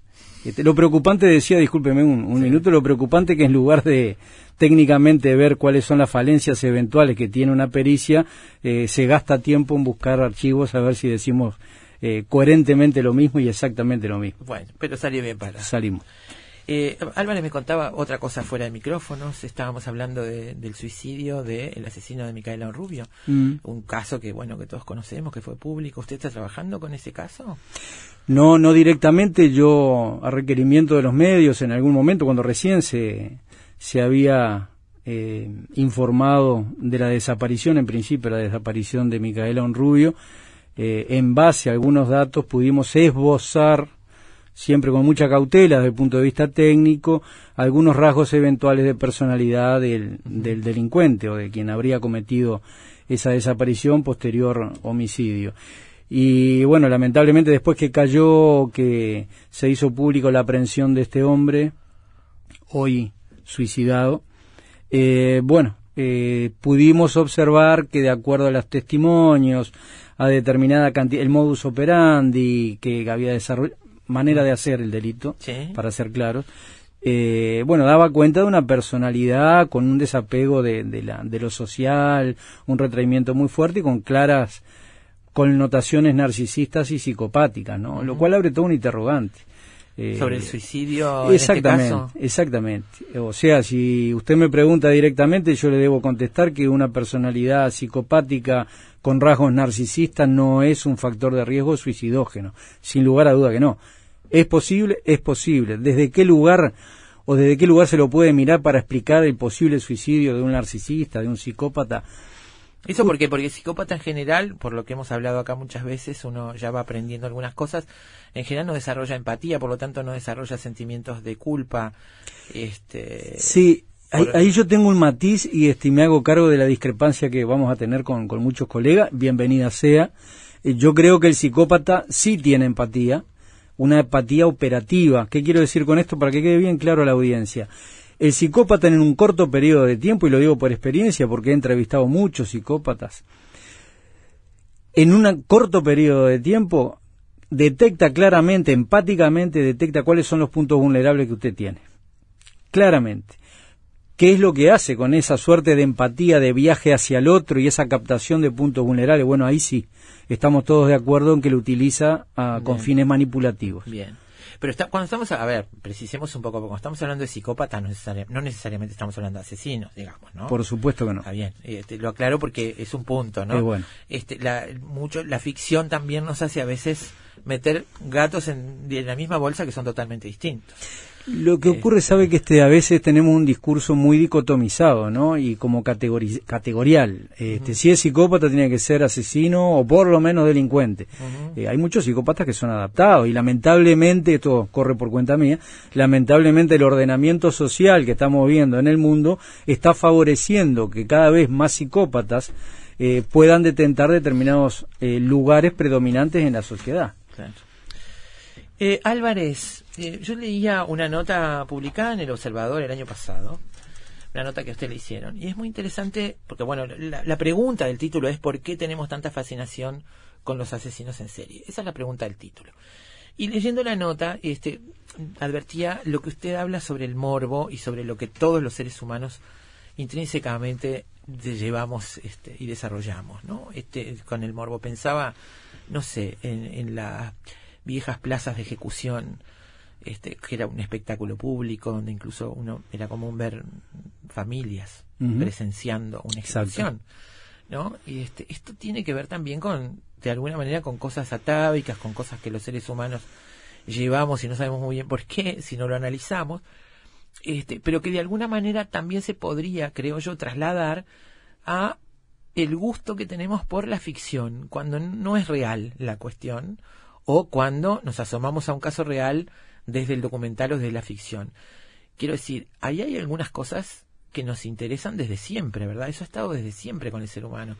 El auge que tiene la novela negra, el auge que tiene lo criminal, ni que hablar la profusión de series que hay sobre asesinatos e investigaciones, ¿no? Y son muchísimas. Sin lugar a dudas. Eh, filogenéticamente, el, el hombre es el único animal que, eh, eh, por definición, es violento, ¿no? Animales agresivos, casi todos, en determinadas circunstancias, todos. Violento por el placer y el goce que implica el ejercicio de la violencia, el sometimiento del otro y hasta la muerte del otro es el hombre. El único que mata por placer es el hombre, ningún otro animal y hasta en, en- en estructuras neuroanatómicas el sexo y la violencia están muy emparentadas. La cultura es lo que nos va, si todo va bien, es lo que nos va haciendo separar una cosa de la otra y poder dominar, a veces con mucho costo, dominar este eh, esos impulsos muy muy atávicos, muy filogenéticos, ¿no? Pero sigue teniendo una una un- una convocatoria tremenda, el sexo, la muerte y también un poco esto que usted referenciaba que yo estoy totalmente de acuerdo en cuanto a que eh, la muerte en la cinematografía es estética. ¿Qué quiero decir con esto? Eh, alguien que haya presenciado una pelea real, un apuñalamiento real, un tiro real, no es muy estético. Es No impactante. tiene nada que ver con lo que vemos No en tiene absolutamente nada que ver. Entonces, esta suerte de edulcoración que hace la cinematografía, que hace el cine, Bueno, nosotros, mi generación creció viendo las películas de cowboys, gente que se tiraba tiros y estaba totalmente naturalizado, era lo más normal del mundo, jugábamos a eso. Sí, sí, estoy de acuerdo, pero hay una luz amarilla, por lo menos amarilla hoy en día, ¿no? Este, hoy estamos asistiendo a una masividad tremenda dentro de los medios de comunicación, en donde los niveles de agresividad, de violencia explícita, eh, Son están mucho haciendo mayores que impacto, en aquella época, sin además. lugar a duda, y mucho más explícitos. Si recordamos gente de nuestra edad, recordamos, nunca aparecía un niño muerto. Se podría suponer, pero nunca aparecía explícitamente un niño cierto, muerto. no, eh. Nunca aparecía un cadáver destrozado. Se podría suponer. Nunca. Eh, hoy en día la, la violencia es muy explícita y sin Yo el- creo que aparece en televisión por primera vez en la serie Twin Peaks, hace ya muchos años, este, con este sin ningún tipo de filtro, un cadáver, que eso fue uno de los impactos más grandes que tuvo. Pico Gemelos, aquella serie en aquel Sí. momento en televisión abierta, no existía cable todavía. También sin lugar a duda, este, y, y reitero, no, no es echarle la culpa este, en una forma pueril a los medios de comunicación de la situación de inseguridad que se está viviendo en todo el, el mundo y en específico en Uruguay, ¿no? Pero de todas maneras lo- los, los noticieros también sufrieron un cambio cualitativo. Ni que hablar. cualitativo. Hoy pasa lo que antes era fondo, hoy pasa a ser figura, reiteradamente figura del cadáver, de la pelea, de los videos de la pelea reiterado hasta el hartazgo, de asesinatos en vivo, ahora se ha parado un poco, pero recordemos lo de la pasiva, este 104 veces se pasó en tres días. Eh, entonces, Ustedes me dirán, y sin lugar a duda que yo comparto también, eh, bueno, pero esto linealmente eh, impacta en la violencia, sí y no. Tal vez en una estructura de personalidad solidificada que se ha desarrollado en buena forma, entre comillas, en buena forma, no. O que tenga un impacto muy limitado.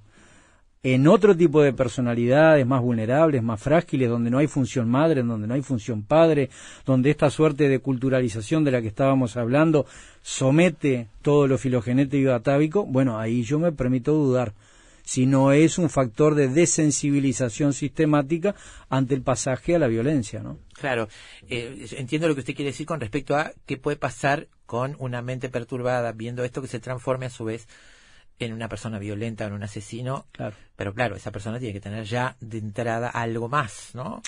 Sí, Este, claro, digamos, no, no es claro. solamente porque no nos pasa a todos los que vemos eso en televisión. Claro. Lo que sí es cierto es que empieza a naturalizar algunas conductas para la sociedad toda. Y sí me parece que ciento, ¿cuántas veces? 104. 104 veces este, de ver esto eh, termina generando una idea diferente de la que teníamos antes de las 104 veces sobre el mundo en el que vivimos. Eso sí me parece que es este, relevante a los efectos sociales en general, que no es, no, digo, no es el, nosotros estamos hablando acá de patologías concretas, ¿no? Y de asesinos por patología, digamos. Esto ya es, son dos, dos Sí. instantes distintos de Sí, consideración sí. de la cuestión, ¿no? Igual, este, si usted me permite una puntualización, porque también yo creo que es algo que tenemos que, que aclarar desde el punto de vista técnico, ¿no? Eh, la psicopatía no es una, una enfermedad. Y esto tiene que quedar muy claro, por las implicancias hasta jurídicas que puede llegar a tener. Deberíamos precisar entonces qué es la psicopatía. La psicopatía es una manera de ser en el mundo. Es una manera como tantas otras de ser en el mundo. ¿Y qué una- características tiene? La característica de la psicopatía, una de ellas la señaló usted en, en muy buena manera, eh, no tiene posibilidad de generar ni culpa ni remordimiento. Hay una incapacidad palmaria de generar culpa y remordimiento, altamente manipulativos, altamente manipulativos, en búsqueda constante de un beneficio secundario. ¿Eso es congénito? Buena pregunta. Eh, los últimos estudios que se han realizado indica que hay un algo de lo biológico en el psicópata, en el lóbulo, específicamente en el lóbulo prefrontal. Hay una manera de funcionar diferente en el lóbulo prefrontal y cómo reacciona ese lóbulo del psicópata diferencialmente a lo que lo hace la gente normal, entre comillas. Eh, y eso le da esas características, en general esas características. ¿Cómo se encara esto técnicamente, médicamente, Mm. psicológicamente? Usted hablaba recién, bueno, no todos los psicópatas son asesinos y hay psicópatas tratados que funcionan. ¿Cómo se encara esto una, una vez que hay un diagnóstico claro? Bueno, acá corremos con una desventaja. La psicopatía por normativas internacionales no se puede diagnosticar hasta después de los 18 años. Si bien todos quienes hemos trabajado con psicópatas este, sabemos que muchísimo antes ya hay pautas prácticamente ineludibles que nos hacen avisorar que se está construyendo o ya viene una personalidad de corte psicopático.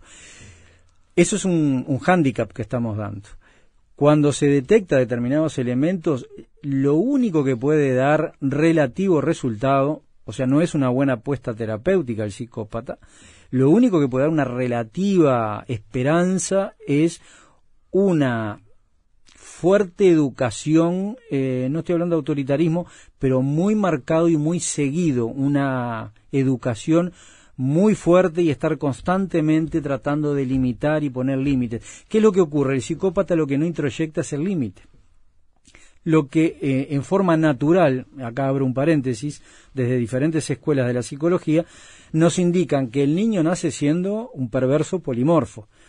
Eh, yo a veces le digo a mis alumnos, bueno, este, La que hay distintos libros, distintas bibliotecas sobre eso, ¿no?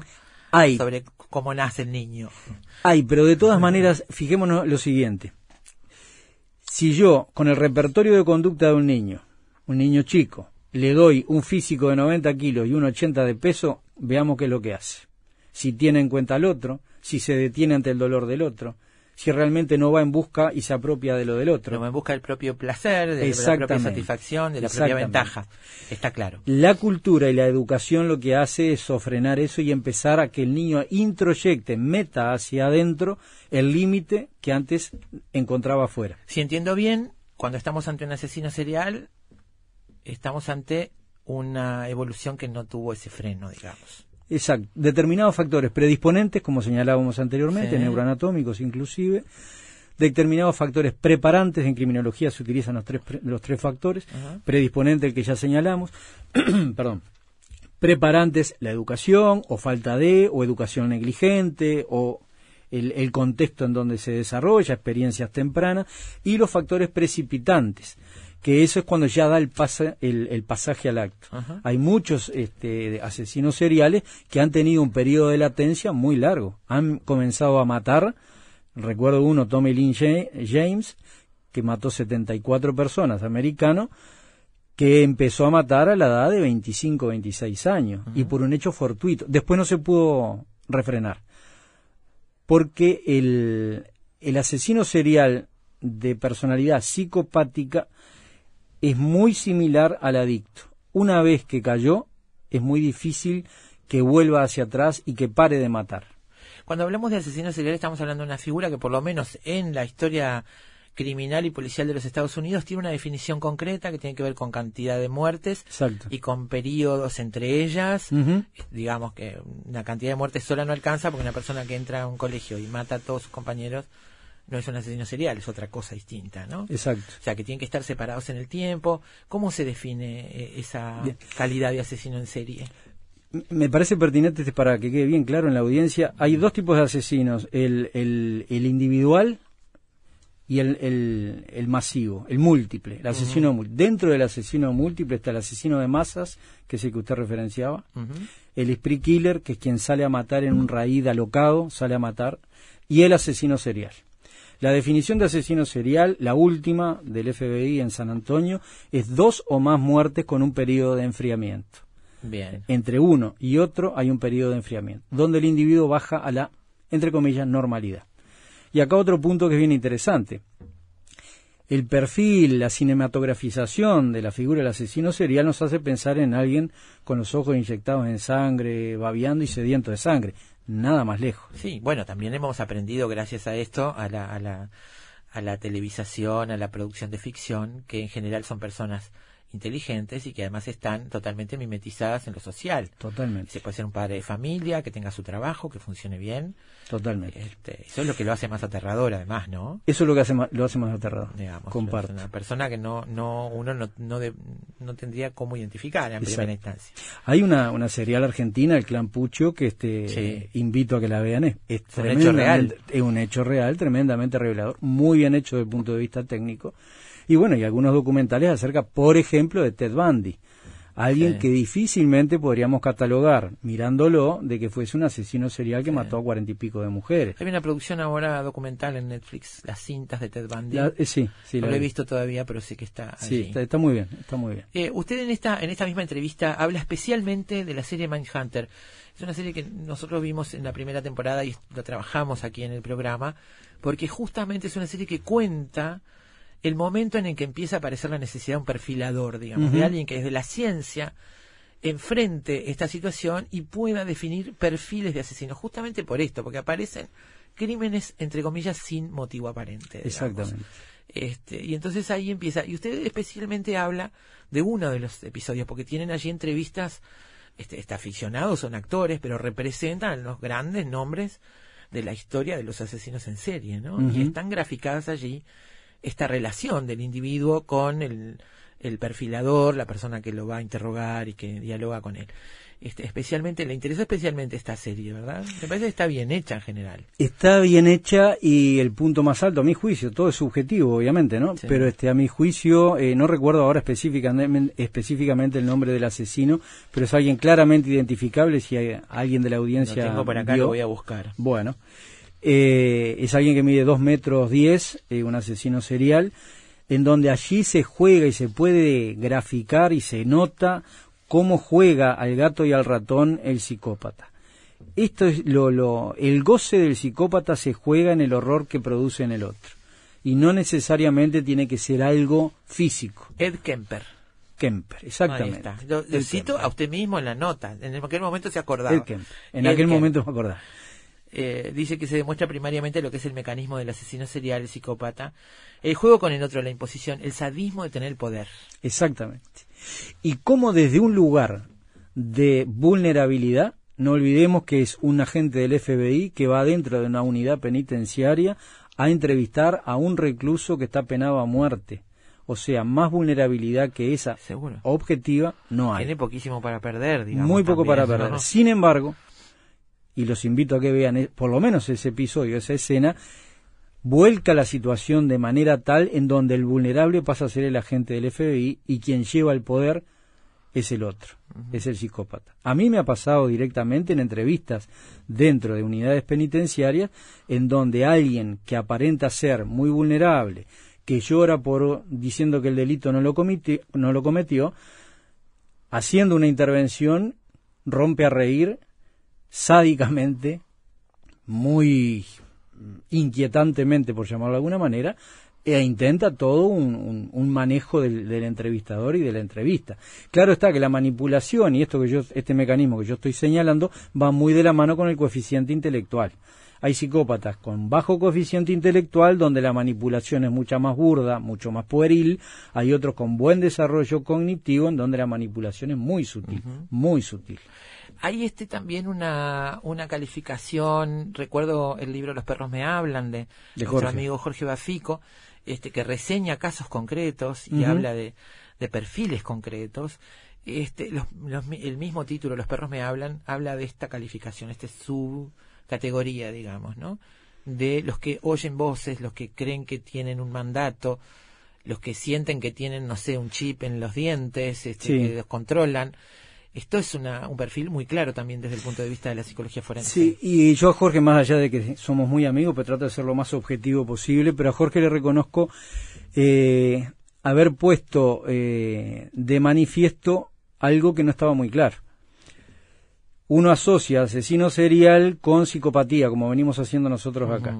Eh, también hay otra estructura de personalidad que tiene un impacto estadístico menor que la psicopatía, pero que es la psicosis, que es otra manera de estructurar el aparato psíquico del ser humano y es aquel que pierde contacto con la realidad, que eso es lo que usted se refería. Richard Chase, recuerdo por ejemplo, es alguien que mataba secuencialmente porque entendía que había extraterrestres que le pulverizaban la sangre, entonces él tenía que matar, sacarla, extraer la sangre de la víctima y tomársela porque él Claro. deliraba con que si no se moría. Entonces, dentro de ese delirio es donde se puede dar una secuencia, una serialidad de, de asesinatos, ¿no? Entonces hay dos, para que quede claro, hay dos estructuras, una más predominante que la psicópata y otra menos predominante, pero que existe también, que es la psicosis. ¿Cuánto tiene que ver factores, este, bueno, usted lo decía, ¿no? La educación, el control, es- esos frenos, este, cuando haya hay un, un problema con un niño que se detecta, te decía se puede detectar antes, aunque legalmente antes de los 18 no se puede diagnosticar. ¿Cómo opera eh, el núcleo familiar? Nosotros hemos visto en estos casos reales muchas veces la incidencia de las madres, los padres, el abuso sobre los niños, la tensión sexual en la crianza, que también es muy relevante, este, en muchos casos. Estoy hablando de los casos reales, ¿eh? Sí, sí. ya no de la ficción que tiene otras reglas, pero estoy hablando de los casos reales que conocemos. ¿Cuánto pesa esa historia familiar? ¿O cuánto puede pesar? Eh, mire, eh, psicópatas y no psicópatas, eh, los primeros años de vida pesan tremendamente y son determinantes. Y la función madre que se juegue a plenitud o no, a lo mismo que la función padre que se juega a plenitud o no, es determinante. Determinante y eventualmente devastadora. ¿ah? Cuando hay, volvemos a lo mismo, cuando hay determinados factores predisponentes, si usted le suma a eso, determinada función madre que no se juega a plenitud, padre, un contexto, esto que usted decía, la falta de límite y frontera entre lo íntimo y lo público, me refiero a lo erótico sensual de la madre con el padre y el niño, eh, esta cuestión de una educación negligente y muy caótica, donde en un momento pongo límites, en el otro no pongo límites, o pongo límites de una manera, y al mismo tiempo y por la misma conducta después no le pongo límites, y lo aliento. Esta cuestión muy caótica tiene un impacto tremendo. Claro, si venimos con factores predisponentes, esto es un combo eh, bien complejo, ¿no?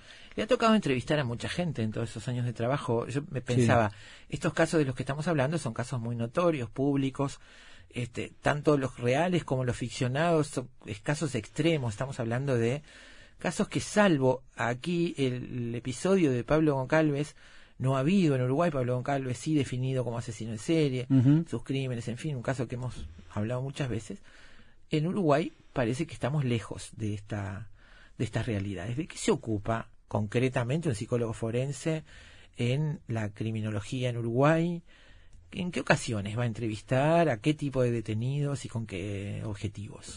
Yo le agradezco la pregunta porque podemos, este, en los minutos que nos quedan, trataré de, de graficar. Eh, la psicología jurídica es una especialidad dentro de la psicología que no tiene nada que ver con la psicología clínica, lo que estamos, cualquiera de, la- Claro. de los que nos está escuchando, el psicólogo, diván, damos eh, cobijo a la angustia de las personas, la ponemos en palabra, eso no tiene nada que ver con psicología jurídica, no debe tener, lamentablemente muchas veces eh, algunos colegas cruzan un, un un posicionamiento epistemológico con otro. Psicología jurídica no tiene nada que ver con eso. Puntos de contacto, pero no tiene nada que ver.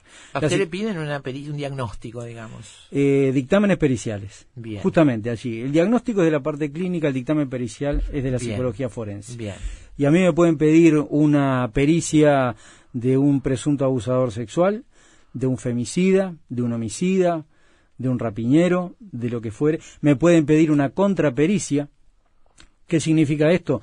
Es que hecha la pericia, uno hace el análisis de esa pericia, el análisis de ese dictamen pericial, y lo que vemos, y acá es muy importante señalar esto, lo que vemos es si realmente el todo el desarrollo metodológico que se hizo en la pericia, las baterías de test que se utilizaron, la metodología, da determinado sustento lógico y científico a las conclusiones que tiene. ¿Qué quiero decir? Si usted hace una pericia en 15 minutos sin aplicar ni una sola batería de test y llega a la conclusión de que yo tengo rasgos narcisistas, perverso y que eventualmente abusé de mi hijo, yo le voy a decir, eso está mal hecho. No tiene sustento científico. ¿tá? Entiendo. Esa es una contrapericia. Y después análisis de expedientes generales, en donde se estudia todos los expedientes, a veces muy complejos, donde se van detectando determinadas consistencias o divergencias en determinados testimonios, horarios. Eso es más desde el punto de vista criminalístico. Claro. Eh, estaba pensando, bueno, el- todo el tema del abuso, sobre todo el abuso sobre los niños, es un tema complicado, complejo, y de mucho debate. Estamos viviendo además épocas en las que hay a- acomodamiento de las lecturas, hay este reivindicaciones que hay que atender, ¿no? Y, este, y me parece claro esto. Quisiera dejar esto al lado de lado para preguntarle sobre su trabajo en otro sentido. Eh, usted me dice, me toca hablar con una persona que está acusada de un asesinato y me toca hacer una pericia en ese sentido. ¿Cuántas veces se podía, se podía medir en porcentaje? ¿Cuántas veces usted se ha encontrado frente a una persona como cualquiera de nosotros que anda por la calle que en un momento este, tuvo un arrebato, un arranque y mató a alguien, comparado con la cantidad de veces que se encuentra con una persona que puede definir como un asesino, como alguien con capacidad de matar no a esta sino a otras personas o en otras circunstancias. ¿Se entiende la Sí, diferencia? claramente, claramente. A ver, Una este- persona que mató a alguien, mató a alguien, punto. Tiene una responsabilidad. Yo no estoy discutiendo No, eso. no, está claro. Está Estoy claro. A mí me queda claro. por- está bien, lo, aclaro por las dudas. Los perfiles psicológicos estoy hablando. ¿no? A ver, este, perfiles psicológicos acabados, la psicología forense no es una ciencia exacta. O sea, ¿por qué digo esto? Si usted me dice, bueno, hay perfil del abusador sexual, hay perfil del homicida, yo le tengo que decir que no. Hay factores de riesgo que acercan o alejan a una personalidad de la posibilidad de cometer el delito que se le imputa. Y a eso es lo que vamos con las pericias. En respuesta a la pregunta directa suya, eh, la mayoría de las veces yo me encuentro con gente normal, entre comillas, que con determinadas condicionantes de baja tolerancia a la frustración, mal manejo de la agresividad y la violencia, determinados factores predisponentes a nivel de historia familiar y de contexto social, eh, pueden hacer un pasaje al acto. Perfiles o rasgos acentuados de homicida, los menos. Lo Bien. cual es bastante preocupante porque no olvidemos también que muchas de las situaciones que se viven, hoy en día está circulando un video de Piriápolis donde hay una gran este, Bataola, en la bataola. puerta del- sí. Bueno, yo me pregunto, eh, ¿no murió alguien de casualidad? Sí, claro. Entonces, ese muchacho, si yo lo tengo que periciar, seguramente, esto va a ser futurología, yo no soy muy adepto a eso, pero seguramente no voy a encontrar grandes rasgos predisponentes y preparantes de un homicida, como estamos acostumbrados a pensar. Entonces, muchas veces del ejercicio de la violencia, que cada vez es más naturalizado, como usted bien decía, nos lleva a una frontera científica compleja compleja. De todas maneras, el, y esto es bueno señalarlo también, el perito tiene una posición necesariamente escéptica y ecuánime, ¿no? Eh, y quiero señalar algo, y no, no quiero comprometer el programa, esto lo digo yo. Ahora últimamente, en estos días, se ha mencionado que bueno que los peritos de parte difícilmente puedan este, ir en contra de quien les paga. Yo estoy totalmente en desacuerdo con eso. Yo creo que está en la antípoda de cómo se debe manejar un perito. A mí me han pagado muchísimas veces por a mí y otros colegas y conozco otros colegas que nos han pagado por pericia. Las pericias nunca vieron la luz de una audiencia judicial porque dieron negativas y esa es la posición que tiene que tener un perito. O sea, es una afrenta yo creo que hasta gratuita en cierta manera, decir, a mí como me pagan, entonces yo tuerzo la pericia para que dé determinada cosa. Sí, pero lo, lo que yo saco de esto que usted me dice es que hay una cantidad de pericias que no salen a la luz definitivamente, porque supuesto. no le conviene Totalmente. al acusado o al acusador, a cualquiera de los dos. digamos, Totalmente. ¿no? Y justamente por eso que se crea un mito en donde dice, bueno, el perito de parte siempre da positivo. Es falso. Es falso. Cuando no da positivo no lo conocemos. Esa- es, exactamente. Está, está bien, entiendo. Eh, Álvarez, le agradezco muchísimo su, su tiempo esta tarde, sobre todo además siendo en enero, este, que están de feria, en el, Terminando en- ya. terminando la feria. Así que muchas gracias por haber venido hasta acá. ¿eh? No, gracias a ustedes por darnos este espacio a la psicología jurídica y forense también y a la criminalística como para poder este, interactuar con la gente y poner un poco más en conocimiento de qué es lo que hacemos. Bien. Amigos, Gustavo Álvarez, psicólogo forense, director de la Academia Uruguaya de Investigación Criminal y Ciencias Forenses. Siempre sabremos cómo empieza, pero nunca cómo termina. Sorprendete con nosotros. Efecto mariposa.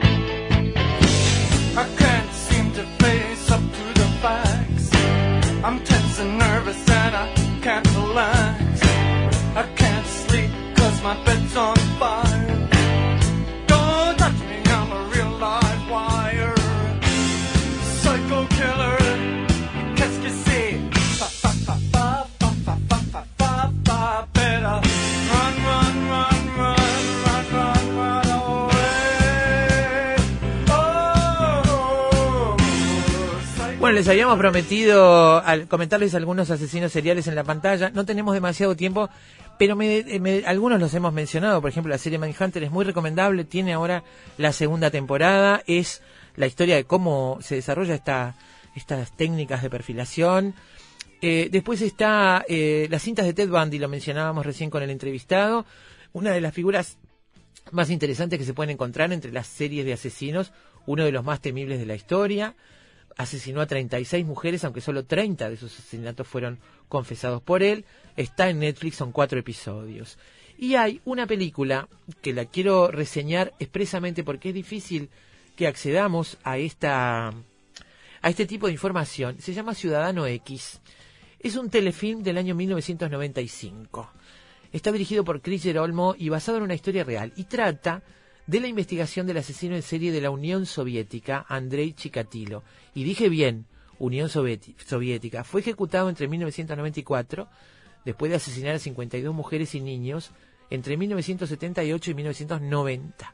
En la película se muestran los esfuerzos de los detectives por capturarlo y cómo la propaganda y la burocracia soviética dificultaron la captura del mismo. Era imposible, impensable en aquella Unión Soviética pensar en un asesino en serie entre su gente, eh, tratada de, digamos, enfermedad del capitalismo y se sentían lejos de eso. Eh, la película es interesante, muestra una, una investigación este, real y muestra además, eh, fue rodada en Hungría, es una película que se juega todas las cartas a un guion que no da tregua y a un plantel de muy buenas interpretaciones. Está Stephen Rea, está por allí Donald Sutherland, eh, en fin, hay este, interesantes cosas para aprender y para ver en esa película que se llama Ciudadano X. eh, creo que se encuentra por ahí en la red, buscándola en la red. Eh, porque bueno, es distinta, diferente a lo que estamos acostumbrados a ver. Amigos, se terminó Efecto Mariposa por hoy. Mañana volvemos a las 2 de la tarde. Ya ni me acuerdo lo que vamos a hacer mañana, pero ahora me voy a poner con eso, este, porque bueno, no me acuerdo lo que hicimos ayer, menos lo que vamos a hacer mañana, que lo sabemos, pero ya me voy a poner con eso. Así que hasta mañana.